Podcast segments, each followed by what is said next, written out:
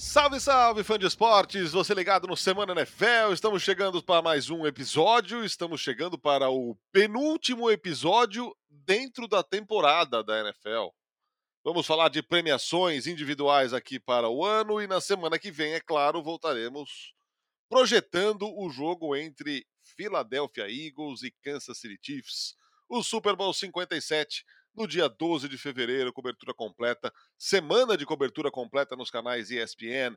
Anthony Curti, como vai, meu jovem? Tô triste, não consegui comprar ingresso pro show do Rebelde. Então. O que, que tá acontecendo, né, cara? Não sei, eu não sei do que se trata essa situação, mas é, aparentemente as pessoas estão meio revoltadas com isso. O que tá acontecendo, cara? De repente é Backstreet Boys, Rebelde. Que nós estamos, cara? 2002. Não, 2002 é não, louco, porque aí o, o Brady não vai ganhar o Super Bowl e o Brasil não vai ser penta, né? Então. É, não, não, não, é 2002. Infelizmente é 2023 e o Thomas Eduardo anunciou que vai embora, cara. Acho que agora já era de vez, hein? Ah, cara. Acho que aí não. A não ser que o Kyle Sheeran seja muito sedutor. Tinha lenha para queimar, tinha São Francisco para jogar, imagina. Um aninho, né? Mas ah. isso aí foi pro, pro, pro bem do meu profissionalismo, porque Kyle Shanahan com Tom Brady é algo que eu não conseguiria lidar. É tipo Vingadores do antiprofissionalismo para mim, tá ligado? Tipo, aí não, aí é muita coisa junto. Aí não vai dar, cara. Tipo. aí não dá, aí dá bem que aposentou. Mas sim, talvez eu tivesse um pouquinho de lenha para queimar, mas de qualquer forma, acho que que não vai rolar, né? Acho que seria só São Francisco, cara. Os Raiders eu não, acho que ele não toparia. Os Titans também acho que não. Patriots. Ah, não. Os Patriots acho que não. Você não viu que ele não nem. Ele nem postou foto com o Bill Belichick? Ele postou foto com Deus, até com a ex-esposa e com o Bill Belichick, não? É. Quando ele anunciou a aposentadoria, que ele postou o um videozinho lá e umas fotos. Postou com a família, com os filhos, com a Gisele. Mas nada de Bill Belichick, né? Então. Fato. Então, eu acho que esse clima aí não, ainda não tá dos melhores, hein? Que já faz três anos. É. Eu lembro daquele cumprimento caloroso, sempre caloroso do Bill Belichick. Ah, foi, foi bem esquisito isso aí, né? Foi. Que outras notícias a gente pode comentar aqui na semana mais parada? Por exemplo, a gente pode comentar sobre a aluna de medicina da USP que alegadamente desviou um milhão de reais da formatura. Cara, eu estou fascinado nessa história. E tentou recuperar ganhando na loteria. Eu estou fascinado nessa Isso história. Isso é maravilhoso, né, cara? Ela alugou um carro, um flat, comprou um tablet, gastou dinheiro até não poder mais em aplicativo de comida. Foi tipo aquele filme Cheque em Branco. Nossa. Sabe que a criança recebe um cheque porque um milionário atropela a bicicleta? Da Disney, aliás, hein? Tá no Disney Plus esse filme. É, a mina foi gastando. Não, é impressionante, cara. Isso aí não é normal, não. Inacreditável. Não é normal. Minha namorada foi tesoureira da formatura da turma dela. Eu perguntei pra ela, falei assim: alguma vez passou pela sua cabeça? Aí ela olhou pra mim assim: não! Cara, é, é, assim, eu ainda custo crer. E, e, e, meu irmão se meteu em ser presidente da Atlética enquanto cursava a faculdade. Ainda custo crer como há pessoas que se engajam que se dedicam para ter problema. Né? BO, só BO, só BO. É só problema, é só problema. É só BO. Eu admiro, cara. Eu admiro essa vocação para resolver pepino. Ai, ai. Qual é a pauta hoje, Fernando? Pauta do NFL, né? Porque a gente já falou de Rebelde, Backstreet Boys. Exato. A pauta do que realmente interessa. Vamos a premiações? Premiações individuais? Bora. Que eu saio na quinta que vem. E não tem nada acontecendo no mundo, né, da NFL, tirando o Tomás Eduardo aposentando, mas a gente já gastou tanto cartucho com isso aí que Exato. a NFL repostou os vídeos no Instagram que ela postou no passado, tá ligado? Tipo. Então, né, vamos, vamos seguir em frente. Tipo, já tava tudo pronto, né? Era só, tá, era só apertar tava, Enter. Tava tudo pronto. Certamente tava tudo pronto. Então, era só exatamente. Tava tudo no rascunho lá. Obituário, carreira, Tom exato, Brady. Exato. Parece obituário, que os caras deixam pronto um ai, ano antes. Ai. Bom, vamos começar com os calouros ofensivo, defensivo do ano. Defensivo primeiro? Pode ser. Os indicados Tarek Woolen, Aiden Hutchinson e Sauce Garner. Eric Woolen teve muitas interceptações, o Hutchinson aqueceu mais no final da temporada, mas a primeira metade da temporada dele não foi boa. E o Sauce Gardner foi consistente o ano inteiro. Talvez É, eu tenha sido um, um cornerback top, top 3, cara. Top 3. Não só calouro, entre os calouros, mas entre os cornerbacks. Fez uma grande temporada, também acho. Eu concordo. Aí eu, Concordo eu acho que não tem muita discussão. Vale a menção honrosa para as interceptações do Tark Woolen. Vale a menção honrosa para o final de temporada do Aidan Hutchinson, que teve aí acima de 40 pressões no ano. Mas é calor ofensivo do ano, né? Se fosse calor ofensivo da segunda metade, seria o Hutchinson. Mas do ano, talvez seria o Hutchinson, né? Porque o, o Gardner jogou bem o ano inteiro. Aí eu acho que não tem muito BO não, cara. É Aiden Hutchinson no- como, como finalista, justo, o Ulen e o vencedor pra mim, o meu voto seria o Sauce Gardner. Calouro ofensivo do ano. É mais difícil, hein? Garrett Wilson, Kenneth Walker e Brock Purdy. É, até me surpreende o Brock Purdy é, aqui, porque não jogou muito, né, cara? É. Isso aí, cara, se esse prêmio. Assim, o torcedor de São Francisco vai ficar bravo, mas se esse, prêmio- se esse prêmio for pro Brock Purdy, é sacanagem. É, Porque, assim, conta só a temporada regular. Vale a menção muito importante para essas premiações. É. Assim. Não é justo com quem jogou a temporada inteira. exatamente. Ah, mas ele não tem culpa ter jogado só no final do ano, ele jogou muito bem. Ok, e se ele, se ele jogasse o ano inteiro, será que seria a mesma coisa? Ninguém sabe. Assim, eu não me recordo de um calouro ter jogado tão poucos jogos e, e ter vencido o calor ofensivo do ano. Se eu não me engano, o Odell Beckham Jr., eu vou checar aqui, tá? Pra, não, pra passar a informação correta, porque informação é nosso esporte. Em 2014, o, o Odell Beckham Jr. jogou 12 jogos e ele foi o calor ofensivo do ano. Eu acho que o mínimo é meio que isso, cara. São 12 jogos. Menos do que isso, metade de uma temporada, eu não acho certo. Se o Brock Purdy tivesse jogado 12 jogos dessa forma, meu voto seria o dele. Mas, cara, foram o quê? Sete jogos? De temporada, acho que seis, né? Como titular, eu acho que seis, né? Deixa eu pegar Acho aqui. que seis. É. Pá, pá, pá. Ah, cara, foram cinco jogos como titular. É, seis já era o wildcard. É, não, não, ele entrou no meio do jogo, aí não conta como titular. Ah, tá, tá. Tipo, o cara tem cinco jogos como titular. Aí é muito pouco pra dar um prêmio pro, pro jogador, independente de qual prêmio for. E o meu voto vai pro Kenneth Walker. Passou das mil jardas, o, o ataque de Seattle foi bastante dependente dos jogos bons dele. Ele foi o Josh Jacobs de Seattle. Quando ele jogou bem, Seattle jogou muito melhor. Então, quem que é outro Fato, se, indicado Seattle, mesmo? se Seattle teve a campanha que teve, cara, é, é muito culpa dele. É. Quem que é outro indicado, Narda, que agora eu esqueci? O Garrett Wilson, O Garrett wide Wilson. receiver que- dos Jets. É, que há de se convir que é um voto válido. Eu entendo quem votar no Garrett Wilson, porque ele jogou com só mão de pau, né? Ele jogou com o Exato. Joe Flacco, jogou com o Mike White, jogou com o nosso queridíssimo Zach Wilson e produziu. Super válido quem votar no, no Garrett Wilson.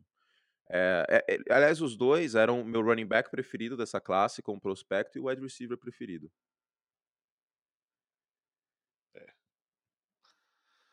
É, técnico do ano. Não, Uh, vai, vamos é deixar o difícil, técnico hein? do ano mais pra Técnico do ano é frente. difícil. Pera, pera, pera. Vamos deixar mais pra frente esse. Vamos no Comeback Player of the Year. É, Gino Smith, Christian McCaffrey ou Saquon Barkley? Aqui também é difícil, hein, cara? Cara, eu, eu- quando a gente fez isso no League, esse quadro no League, no final da temporada regular, eu tinha votado em Saquon Barkley, mas eu refleti depois, e isso não conta pós-temporada, claro. Eu acho que o Geno Smith é uma história de. Porque o comeback é a reviravolta na carreira. O Geno Smith era, todo respeito, mas um, um Zé Ninguém até ano passado.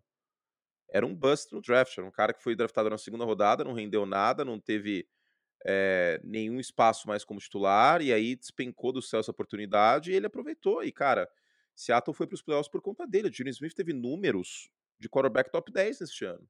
O Saquon Barkley caiu de produção na segunda metade do ano. Teve uma primeira metade muito forte. Talvez eu tenha ficado um pouco enviesado por causa disso. Mas, para mim, pensando, refletindo bem, é o Gene Smith. É o Gene Smith e também tem a questão de que quarterback pesa, né? E eu acho que a reviravolta mais difícil era do Gene Smith, porque eu sei que o Barkley, ele precisava ficar saudável, ponto. O Gene Smith precisava jogar muito melhor do que ele já jogou na carreira. E ele jogou muito melhor. Cara, aqui é um que tem argumento para todo mundo, né? Sim. Saquon Barkley fundamental para a temporada do New York Giants. É, como um todo, para o funcionamento do ataque do New York Giants. Sim, sem dúvida. Para a blindagem do Daniel Jones. Christian McCaffrey, cara. Mas aí também vai como Chegou e metade. fez a diferença. É, e aí exato. tem que ser o mesmo argumento, porque ele foi o melhor running back da NFL na segunda metade da temporada. São Francisco não perdeu com ele começando o jogo e jogando de fato né, a partida inteira. Mas tem esse porém. Né, ele jogou metade da temporada. Por conta de todos esses elementos, se o, se, se o Christian McCaffrey tivesse tido o ano inteiro da forma que teve em São Francisco, é, meu voto seria dele. Mas é, refletindo, eu acho que, que é o Gino Smith. É... Ah, eu vou de Saquon Barkley, cara. Eu vou de Saquon Barkley. É, não, é muito válido. É só que o, a segunda metade do ano eu acho que ele caiu um pouco de produção e, e o Dino. Bem que o Dino caiu um pouco também, né? Caiu. Caiu. Ele não teve essa estabilidade toda, né? O, o, o Seattle viveu um momento ali ruimzinho. É. E era de se esperar, né, cara? E meio as lesões também, né? demais. né? Porque o, Fez o Walker demais, machucou, e Metcalf machucou, sim, sim. Eu, eu, eu acho que, que, é, que, é, que é um prêmio que tem voto válido os três aí. Eu entendo também quem votar em São Francisco, em São Francisco, Christian McCaffrey de São Francisco. Eu não concordo por esse elemento dele não ter jogado é, o, ano todo dessa forma. E Carolina não estava rendendo igual. Teve seus jogos bons, mas não como em São Francisco. Mas, enfim, é, mudei meu voto. mas entendo o voto no Secon Barkley, até porque era meu voto anterior, né? Bom, passamos a jogador defensivo do ano. Micah Parsons, Nick Bolsa ou Chris Jones? Aqui eu vou de Nick Bolsa. Existe conversa sobre os outros. Mas acho difícil que ele não seja muito, muito, muito votado, cara. Porque que coisa impressionante, cara. É, o, o Nick Bolsa é completo, né? Ele é completo. E ele foi a alma da melhor defesa da NFL. Eu acho que existe argumento pro Micah Parsons, ele liderou a liga em pressões, foram 74, que é um número, assim, bizarro pro fã de esporte ter ideia, qualquer número acima de 40 impressões, por exemplo, o Aiden Hutchinson teve 42, eu acho 44, já é um número muito bom. 74 pressões é muito bizarro. Muito, muito, muito, muito, muito bizarro. E então, uh, eu entendo a questão do Micah Parsons, eu não concordo, porque o Nick Bolsa foi mais completo, ele é melhor contra a corrida, e, e mais. Meu voto seria Nick Bolsa. O Chris Jones, existe o argumento dos 15 sacks. E ele foi o melhor jogador de interior de linha defensiva da temporada. A defesa de Kansas City subiu de produção na segunda metade do ano, no final da temporada, também por conta dele. Agora, só uma menção mais do que honrosa aqui, o Hassan Reddick. E eu mencionei isso na transmissão da final da NFC, no primeiro sack que o, que o Reddick teve. Assim, olha, ele deve estar tá pistola, tudo indica, porque ele não foi sequer indicado a defensor do ano. Ele teve números muito bons essa temporada. Então, vale a menção pro Redick e o voto é o Bolsa para mim. É, aqui eu concordo, cara. É, os outros dois, evidentemente, grande temporada. O Chris Jones fazendo a diferença até agora, mas. No way. Jogador ofensivo do ano: Jalen Hurts, Justin Jefferson ou Patrick Mahomes? É, é o vice-MVP esse, né? É, então. E por isso que eu vou de Jalen Hurts. ah, é que eu, eu iria como vice-MVP no Hurts. Mas eu acho tão triste não premiar de alguma forma a temporada que o Justin Jefferson teve. É. Acho tão triste, cara. Tipo. Foi tão fantástica a temporada ok, teve jogos que ele não foi brilhante, né? Contra os Packers no segundo jogo, contra os Cowboys. Mas no geral foi um ano tão assim dominante do Justin Jefferson. Ele foi o melhor wide receiver da liga. E assim, todo respeito, mas não tá jogando com o Mahomes, tá jogando com o Kirk Cousins, que é um quarterback levemente acima da média. E quando ele jogou mal, os Vikings perderam. Foi assim. Foi assim. É, correlação mesmo. Não é causa e efeito, não é, não é o único, a única causa das derrotas de Minnesota na temporada. Mas pode ver, cara, quando ele jogou mal, isso inclui a partida de playoff contra o, o New York Giants, Minnesota desmontou no ataque. Demo, assim, desmontou, impressionante. Sim, sim. Vou até pegar aqui o game log dele, pra gente pegar aqui os jogos, mas eu, eu tinha isso muito forte para mim. Que quando o Justin Jefferson jogou mal, o time perdeu, basicamente. E. Vamos ver aqui. É, é a é, mesma... É, tirando contra Detroit. Mas, ó, quando ele teve abaixo de 38 jardas, duas derrotas e uma vitória. É a mesma, é quase que a mesma dependência do ataque de, de Tennessee com o, o Derrick Henry, cara. Só que aqui no caso é um recebedor em vez de um, de um running back. É muito o termômetro do time. Se o cara é. consegue jogar, é uma coisa. Se o cara não consegue jogar, é outra completamente diferente. E do Josh Jacobs nos Raiders também. É. Embora lá, esse ano, o Davante Adams tenha feito o seu estraguinho. Hum, sim, mas eu, eu fiquei desapontado com a temporada do, Dav do Davante Adams, mas não foi culpa dele. Foi sim. mais o Derek Carr. Frisando isso, que eu acho que o BO não é na mão onde dele. vai o Derek Carr, hein, cara? Abrindo parênteses aqui. Ah, tampa. Porque os Buccaneers, eles, como eles foram para os playoffs, eles ferraram a posição de draft deles, né? Eu acho Tampa uma possibilidade. Jets eu não vejo, Giants eu não vejo. Titans, talvez. Uh, deixa eu ver Mas o Tannehill sai? Ah, cara. Acho que já dá para sair do contrato do Tannehill. Vamos, vamos, deixa eu só ver aqui se tem algum mercado em algum cassino nos Estados Unidos. Uh, Jets, Saints, Colts, Panthers, Bucks, Cardinals, Texans. Não, Cardinals tá aqui de, de alegria, né? Sim. Uh, eu acho que ele pode ser o prêmio de consolação dos Jets se não conseguir o Brett Favre. O Brett Favre, ó. Nossa. Nossa, que brisa é essa, cara? Talvez tenha sido um ato falho de previsão, né? Porque o Brett Favre foi para os Jets trocado pelos Packers. Pode ser que a gente veja exatamente a mesma história. Desculpem o ato falho, voltamos a 2008. É, o Aaron Rodgers. Saints, Saints pode ser uma boa, cara, porque os Saints voltaram a ter uma escolha de primeira rodada com essa troca do Sean Payton e não tem quarterback, né? Não. Eu acho que Saints, Saints pode ser uma possibilidade. Saints pode ser uma possibilidade forte. Faria todo sentido. Minha, meu palpite aqui vendo esses. É porque os Colts, cara, os Colts não vão quarterback veterano. Acho que o Jim Mercer, o dono do time, não vai permitir que isso aconteça. Mais uma vez, né? É. Saints. Saints seria meu palpite número um. Jets com prêmio de consolação e Buccaneers seria o terceiro. Colts e Panthers, eu acho que vão buscar um quarterback no, no draft. E qual que foi a outra pergunta que você fez? Ryan Tannehill, né? É. Vamos ver aqui o contrato dele, mas eu acho que já dá para sair do contrato dele. Quase certeza que já dá para sair. Papapá, está carregando. Para quem quiser acompanhar essas coisas, eu vejo no Spot Track, que é uma ferramenta. Os contratos antigos têm que assinar o Spot Track. Eu, eu assino, mas os atuais é, é aberto ao público. Dá, dá para sair, cara. 18 milhões de dead cap. Não é, não é fim de mundo, não. E se cortar ele depois do dia 1 de junho, é 9 milhões neste ano, 9 milhões no próximo. E economiza 27 milhões. Se eu tiver é, a possibilidade esse, de dar cara, esse é um movimento, esse é um movimento que se Tennessee não fizer, não vai subir um degrau. É, até porque a gasolina do Dark Henry vai acabar, né?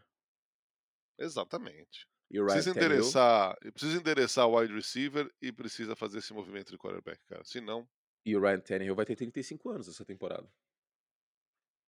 Tem isso também. É. Cara, Ryan Tannehill com 30... Porque assim, ele tinha mobilidade como um, um trunfo de vez em quando. Se nem correr com a bola ele conseguir também, cara. O Ryan Tannehill é muito limitado. Nossa, ele é muito, muito, muito limitado. É uma pena, porque com um quarterback mais competente, tendo o A.J. Brown, tendo o Dark Henry no auge, é, tendo uma defesa então... forte, Tennessee poderia ter feito mais estrago nos últimos anos. Exatamente, exatamente. É um movimento que se não, não fizer logo, a janela de oportunidade se vai. Sim, Já tá, eu acho que já, já escorreu essa janela, Se cara. bobear, é, se bobear, ela já, já esteve em melhor, já esteve mais aberta. Sim. É que a defesa vai ficar saudável de novo no ano que vem tal, É. mas hoje o Jacksonville Jaguars seria o favorito da FC Sul pra mim. Exatamente por conta dessa defesa forte. É, agora com o quarterback competente, aí a gente pode colocar os dois times até na mesma prateleira, por, até pela questão, como eu falei, da defesa, do Derrick Henry, só que sem o wide receiver, esse time não vai pra frente. Draftou o Traylon Burks, mas ele não ficou saudável, o, o Robert Woods tá no- na última gota da carreira, então a linha ofensiva também acho que precisa ser reforçada. Tem, tem coisa pra fazer aí, o, o Tennessee Titans. A defesa é muito boa. Eu gosto da defesa dos Titans. Em dado momento foi uma das melhores da temporada, né? Antes das lesões começarem a empilhar. E começaram até antes do ano começar, né? Hard Landry. Vamos ver. Tennessee é um time que, que é. É o Olímpia do Paraguai. Tipo, aquele time na Libertadores, assim, que ninguém dá moral e de repente tá nas quartas de final. Tipo, é um time que a gente não vê sendo campeão, mas que às vezes pode encrencar.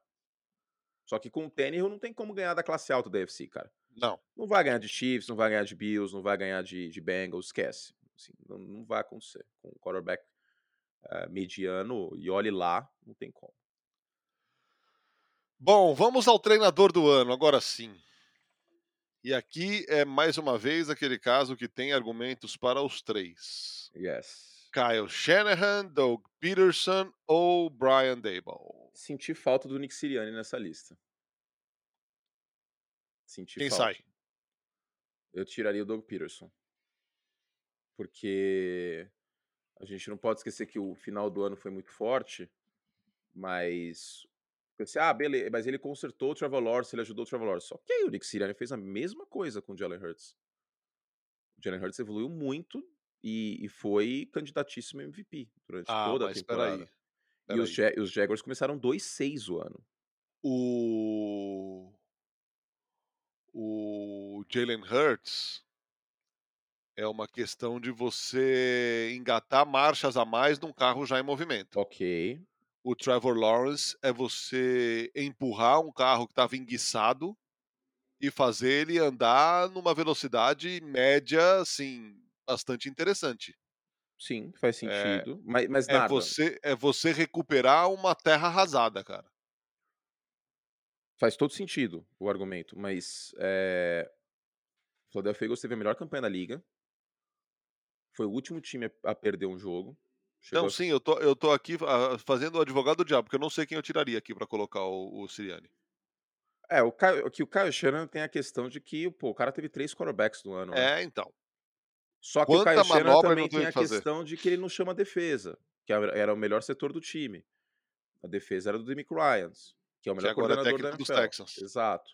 Então existe esse ponto do Kyle Shanahan, mas eu não, eu não, eu não gostaria de tirar o Kyle Shanahan do- de um finalista, não porque eu gosto dele, que vocês sabem pra cacete disso, mas porque, pô, cara, o cara pegou a última escolha do draft, o quarterback de sétima rodada, e ganhou todos os jogos com ele. Independente da defesa jogar bem ou não.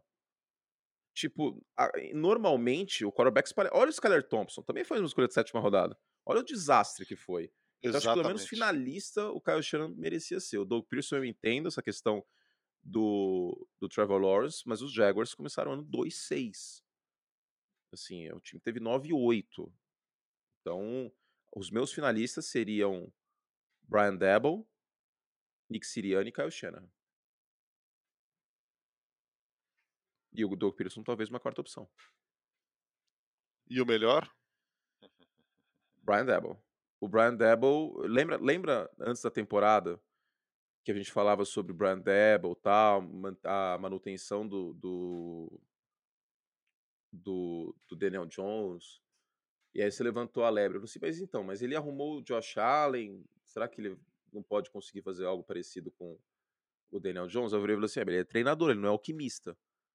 Ele foi um alquimista nessa temporada, cara, porque o time saiu do time que mais cometeu turnovers, como eu falei algumas vezes, pro segundo que menos cometeu. Ele tornou o Daniel Jones um quarterback aceitável. Eu acho que o Daniel Jones não passa muito disso que ele é agora. Vale lembrar que ele teve 15 touchdowns na temporada. Eu vejo o Daniel Jones um pouco mais superestimado do que deveria neste momento. Voltaria sim com ele para a próxima temporada, até porque a mobilidade dele é importante para o sistema do Dabble. Não colocaria um Derek Carr que vem da pior temporada em interceptações ou algo assim. Eu iria com calma nos Giants, porque o Daniel Jones não é o único buraco do time. A gente tá falando da segunda pior defesa contra o jogo terrestre da liga. A gente tá falando de um time que não tem wide receiver. Não precisa necessariamente agora. O que, que, o Derek Carr ia fazer muito diferente desse time? Sem wide receiver? Não ia fazer muita coisa, né? Agora, o trabalho do Debo, considerando o que ele tinha e o que virou o time, cara, os Giants eram pra cima das cinco piores campanhas da liga. Ele foi o que fez mais com menos, na minha concepção.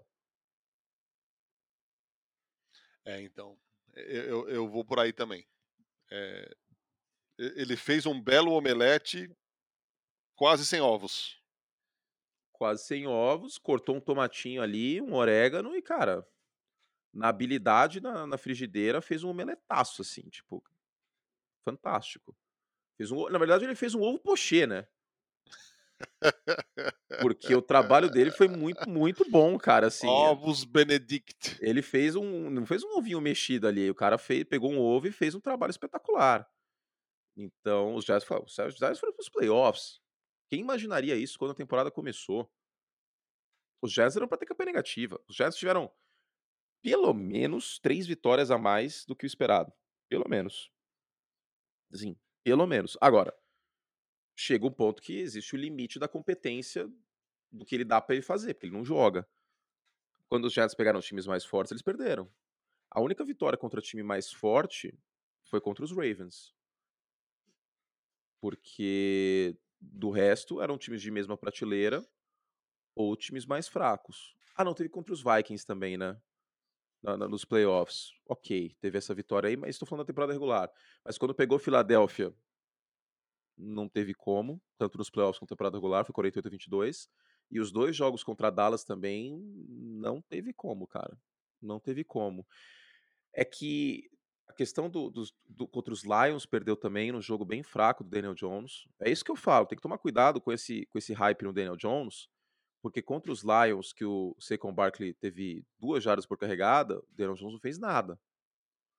Então tem que tomar cuidado de não achar que o Daniel Jones é a solução para sempre, que o time vai conseguir chegar numa, numa, num Super Bowl com ele. Ficou muito evidente no jogo contra a Filadélfia que ele sofre do mal de Garópolo. Quando afunila, quando precisa pegar uma defesa forte, um quarterback forte do outro lado, ele acaba ficando sem recurso e não tem mais o que fazer. Mas aqui não dá para dar a ele esse.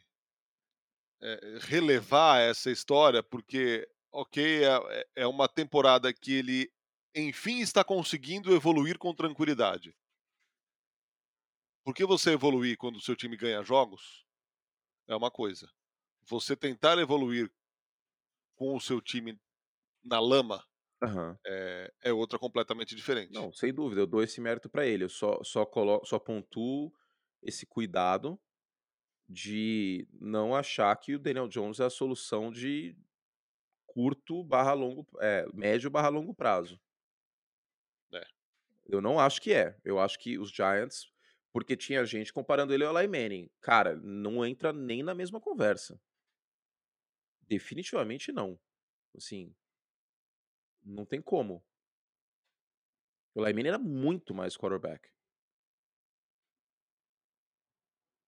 Muito mais quarterback. É, de fato.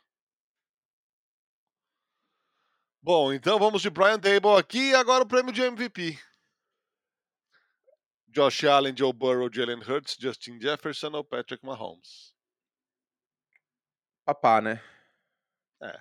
Papá. É... Não tem como não ser.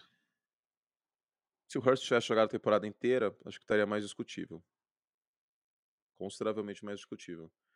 Mas os, o Mahomes teve tudo nesse ano. Ele ajudou o time quando o time fraquejou e foi lá e, e rendeu e ganhou jogos que se fosse outro quarterback não teriam ganho, provavelmente. Uh, teve os números, como eu falei. Teve pelo menos três touchdowns em quantos jogos? Um, dois, três, quatro, cinco, seis, sete, em oito jogos terminou o ano com 41 touchdowns, com 5 mil jardas, liderou a liga nos dois quesitos, teve 5.200 jardas, estava no passo para talvez até quebrar o recorde do Drew Brees. 300 jardas por jogo e 12 interceptações para 41 touchdowns. Talvez interceptações um pouquinho mais elevado seria mais sexy se fosse abaixo de 10, ok. Sim. Mas, cara, fez tudo. É, é o melhor quarterback da liga. Assim, para mim não, não existe discussão. Não é por causa dos playoffs só, porque e eu entendo quem falar, eu não concordo, mas eu entendo quem virar e falar: o único quarterback de elite na NFL hoje é o Patrick Mahomes, só. Mais nenhum. Tem o Joe Burrow que chega perto tal, mas todos os outros estão a prateleira abaixo. Eu entendo quem fala isso. Para mim, o Burrow e ele estão como elite. O Josh Allen eu demovi para quase elite por conta dos turnovers. Mas o que o Mahomes fez neste ano é, é realmente impressionante. No todo. É... Também na, na pós-temporada, que a gente sabe que não conta como é, como espaço amostral para o prêmio. E vale lembrar que ele fez tudo isso sem o Tarek Hill. É, eu acho que esse é um ponto fundamental, cara. Você tira dele 50% da sua segurança. E ele ainda faz o que ele fez, distribuindo uhum. muito mais a bola, é, movimentando um ataque que não tem, além do Travis Kelsey hoje, um nome que você fala, uau! Não. Que baita recebedor. Juju, Justin Watson. Valdez Scantling. Darius Stone, que chegou no tal, fim. É, e fora a quantidade de lesão que esses caras tiveram ano, Nicole né? Hardman machucado 10 jogos. É, os caras machucaram até não poder mais. E assim, nem o Travis Kelce estava inteiro no último jogo. E assim, eu vou repetir o que eu venho dizendo nessa semana. O Pat Mahomes, para mim, é o quarterback mais talentoso da história da NFL da história dele. Porque eu lembro que um tempo atrás, os perfis americanos na off-season, quando não tinha pauta, eles, eles faziam aquela imagem Frankenstein, pegava o braço de um quarterback, a mobilidade de outro quarterback, o cérebro de outro quarterback. O Mahomes é isso. É o braço da Marina, é a mobilidade do Steve Young, é o improviso do, do, do Brett Favre. Em certa medida, é o coração do Tom Brady, é a liderança do Tom Brady.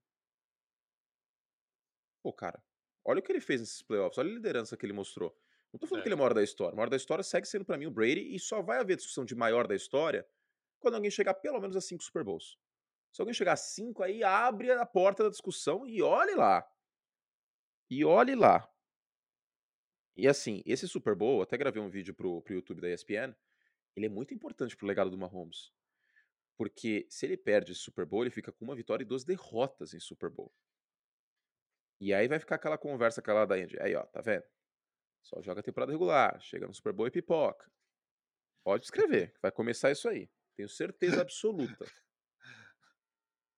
O Super Bowl é muito importante pro, pro, pro legado imediato do, do Pat Mahomes. Como aconteceu com o John Elway, chegava no Super Bowl, perdia. Perdeu para os 49ers, perdeu para é, quem mais? Para Washington, até que ganhou com quase 39, 40 anos, 98, 99.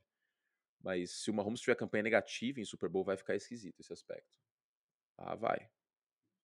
Isso aí, isso aí vai acabar pesando para muita gente. Para mim, ele continuaria sendo o maior quarterback do momento, do momento, e o mais talentoso da história. E assim, é discutível também se ele já entraria como um top 10 na história da NFL, como décimo, como nono, porque são cinco finais seguidas de UFC, o cara nunca perdeu no Divisional Round, é, dois MVPs, ele vai ser MVP deste ano, não vai ser o Hurts. Tadinho do Hurts. Ficou com pena, porque ele merece, mas não vai ser.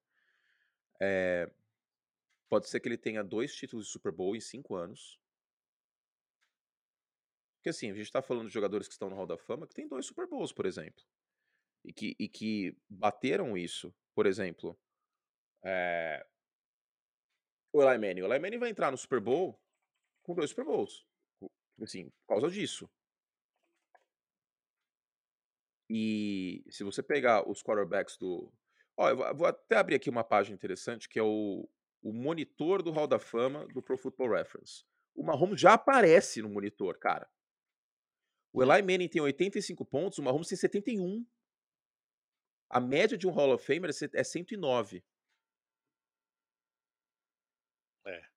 Ele já. O Russell Wilson, que foi a dois Super Bowls, venceu um e perdeu outro, e não teve MVP na carreira, tem 83 pontos. O Mahomes em 5 anos, e o Russell Wilson foi draftado em 2012. O Mahomes em 5 anos tem 71, cara. O Mahomes tem mais pontos aqui nesse monitor do que o Troy Aikman, que tá no Hall da Fama, do que o Jim Kelly, que não venceu um Super Bowl. Então já seria bastante discutível, sim, se o Pat Mahomes já entraria no Hall da Fama. Falando sério, não é nenhum absurdo isso, não é. Você, ah, mas, pô, o cara tem cinco anos. Sim, mas olha os cinco anos que esse maldito é, é teve, são, cara. São cinco anos de voadora no lustre, né? Cara, assim, é. É num nível muito alto. A pior temporada dele foi de 4 mil jardas. É. A pior temporada dele em touchdowns foi de 26. Que ele perdeu o jogo, foi 2019. Foi o ano mais ou menos do, do Patrick Mahomes. E a gente está empolgado aqui com o com, com Daniel Jones, tal, como eu falei, ele merece o mérito. O pior ano do Mahomes é praticamente o dobro de touchdowns e mil jardas a mais que o Daniel Jones teve esse ano. O pior ano do Mahomes. é muito absurdo. Cara, o cara tem duas temporadas de mais de 5 mil jardas. É. Tem quatro temporadas com pelo menos 37 touchdowns. É muito, muito bizarro. Sério. É muito bizarro. E, e principalmente no off-season, eu assisto muito jogo antigo da NFL. Por isso que eu assim, ah, tô com saudade da NFL. Cara, eu, eu não sinto. Porque primeiro que a gente. A gente se mata, mas é de coração, Fernando. Vocês vão pegar a referência em breve dessa frase. Segundo que. Jesus Cristo, preparem-se, hein? Preparem-se, porque vem aí. ideia do mico. Eu vou revelar aqui para os ouvintes, porque acho que aqui pode. A gente já postou foto, etc. E aqui eu acho que eles merecem, como, como são pessoas que gostam do nosso trampo tal, se prestam a ouvir o programa no trânsito, na academia tal. Eu considero de verdade você que está ouvindo o nosso programa como se fosse um amigo nosso. Fizemos uma chamada para o Super Bowl 57, que é uma paródia de We Are the World. Para você que não tem ideia do que se trata, por exemplo, o Matheus Suman, que nunca tinha ouvido a música, denúncia. Faça a denúncia, pô. Exato. Faça exato. a denúncia. Tratou-se de um, de um movimento, em 1985, dos principais cantores, cantoras da época, para arrecadar fundos com a venda de um single. Para você que também não sabe o que é um single, daqui a pouco eu explico. para arrecadar fundos, etc., para combate assim, a fome na África, não é? Deixa eu ver aqui, o USA for Africa. Sim, sim, sim. Acho, sim, que, sim. acho que é isso. Sim. Vamos ver aqui. E aí fizeram, uh, deixa eu ver, papapá, lucros, vítimas da fome e doenças na África, especialmente Etiópia. E, enfim, é, e aí vendeu um monte de, de, de, de single, era um, um, um LP que tinha uma música só. É, e aí tinha lá Michael Jackson, Tina Turner, Billy Joel, Lionel Richie, Steve Wonder, Kenny Rogers, Cyndi Lauper ou Anthony Curti, dependendo do seu ponto de vista. É, vocês vão entender a referência também quando vocês assistirem o, o vídeo. E aí fizemos uma paródia com letra de Nicole, beijo para ela, e cantamos, e foi uma desgraça né, a nossa nossa participação vocal. Eu fiquei assustado e comentei com o Fernando num dado momento. É realmente impressionante que trabalhamos com a voz. Exato. Muito obrigado a você que nos escuta, ainda que tenhamos essa voz. É, olha, se, você, se vocês acham que a gente é ruim comentarista, narrador, esperem para ver a gente cantar. Porque, a nossa olha, versão cantora. Cara, foi assim, terrível. Foi muito ruim. Foi, tipo, muito, muito. Sem contar a quantidade de vezes que a gente teve que fazer de novo. Nossa senhora. Até acertar. Enfim, o We Are the World arrecadou 50, 50 milhões de dólares. Eu acho que a gente não vai chegar perto desse valor. Não. A gente pode arrecadar 50 milhões de xingamentos. de memes. Será que a gente chega a 50 milhões de memes? Ai, meu Deus do céu, cara. Se preparem, porque olha, vocês vão dar boas risadas aí, eu acho. Muito bem, hein? Então acho que é isso, hein? É falamos de todos. É, notícias da semana, falamos aqui do Brady, de Michael Ryans em Houston. Esse Frank era um movimento Wright, que ia acontecer. Né? Carolina, né? que eu acho que é válido. É, é. uma segunda Sean Payton, né? Sean Payton em Denver, eu entendo é. o preço, uma 29 do draft. Se fosse uma top 10, beleza, mas a 29 escolha e não tinha mentes ofensivas no mercado para salvar o, o, o, Russell Wilson e tem o dinheiro garantido. Acho que eles tinham que fazer isso mesmo, não tinha muito para onde ir. Então é isso. assim encerramos mais um Semana NFL. Falamos aqui da premiação, falamos de um pouco mais, o spoiler de We Are the World. É, a gente se mata, mas é de coração. A NFL é com a gente. Na ESPN, no Star Plus, a gente se entende. Olha lá, você já tá cantando o refrão, você já tá indo longe demais, hein? Não, Nicole, mas o ouvinte Nicole, merece. Nicole Mas vai não, puxar não, sua mas orelha. A música inteira, Vai. tia Nicole vai brigar. Que é a Nicole, a comandante da quarta série. A tia é muito quinta série, né, cara? Então vamos nessa, que semana que vem tem mais. Vamos falar do Super Bowl 57, Kansas City Chiefs e Philadelphia Eagles. Beijo nas crianças, obrigado pela companhia e tchau.